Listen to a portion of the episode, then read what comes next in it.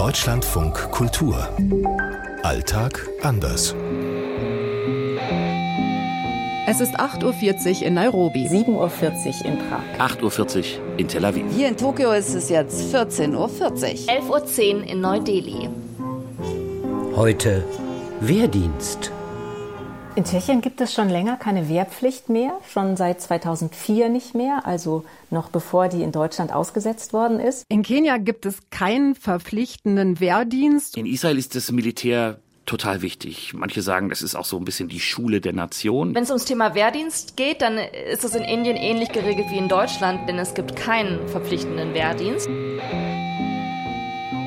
Ganz grundsätzlich kann man sagen, die Japanerinnen und Japaner haben eine etwas zwiespältige Haltung zum Militär. Also einerseits schätzen sie das Militär, so für Katastropheneinsätze zum Beispiel, aber eine Mehrheit ist nach wie vor gegen Kampfeinsätze. Und es gibt nur eine Berufsarmee, die wird hier Selbstverteidigungsstreitkräfte genannt.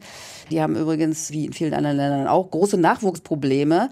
Die Japaner sind ja sehr bildungsorientiert und man will eigentlich lieber, dass das Kind studiert, statt dann zum Militär zu gehen. Es gab 140 Jahre lang eine Wehrpflicht in Tschechien, aber als die abgeschafft wurde, da hat der damalige Chef der tschechischen Armee und der heutige Präsident, der Ex-General Petr Pavel gesagt, dass Tschechen ein Volk sind, die sich nicht gerne zu etwas zwingen lassen. Und wenn man sie zu etwas zwingt, dann machen sie es nicht gerne und auch nicht gut. Und das war die Begründung dafür, dass die Wehrpflicht dann 2004 abgeschafft worden ist. In Israel ist Wehrpflicht die auch von ganz vielen akzeptiert wird. Männer müssen drei Jahre hier zum Wehrdienst, Frauen zwei Jahre.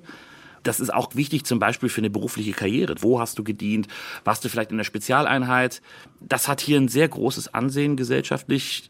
Und weil Soldat in Israel zu sein auch sehr schnell heißen kann, im Kampf zu sein. Ne? Also entweder in besetzten Gebieten, wo es Konflikte gibt mit den Palästinensern, oder auch an der Grenze im Norden zum Libanon. Und deswegen machen Soldaten hier auch viel mit. Wenn man mit der Schule fertig ist, dann muss man in Indien nicht zum Militär. Aber es ist so, dass die Regierung jetzt im vergangenen Jahr etwas eingerichtet hat, dass man sich fünf Jahre verpflichten kann. Und das ist vor allem gerade für Menschen aus ärmeren Schichten interessant, die einen Job brauchen. Und in Indien ist das Militär schon sehr angesehen. Gerade beim Nationalfeiertag zum Beispiel gibt's hier eine große Parade durch die indische Hauptstadt Neu-Delhi wo dann wirklich so alle Soldaten aufmarschieren mit verschiedenen Formationen. Das Ansehen des Militärs ist in Kenia gestiegen. Man braucht inzwischen hier auch einen Schulabschluss, um überhaupt beitreten zu können. Wenn man so zwischen 19 und 24 Jahre alt ist, kann man sich beim Militär vorstellen. Und da muss man dann für ein paar Kilometer rennen. Und dann werden auch noch die Zähne überprüft, ob die alle in Ordnung sind. Also wenn das dann alles stimmt, dann hat man eine Chance.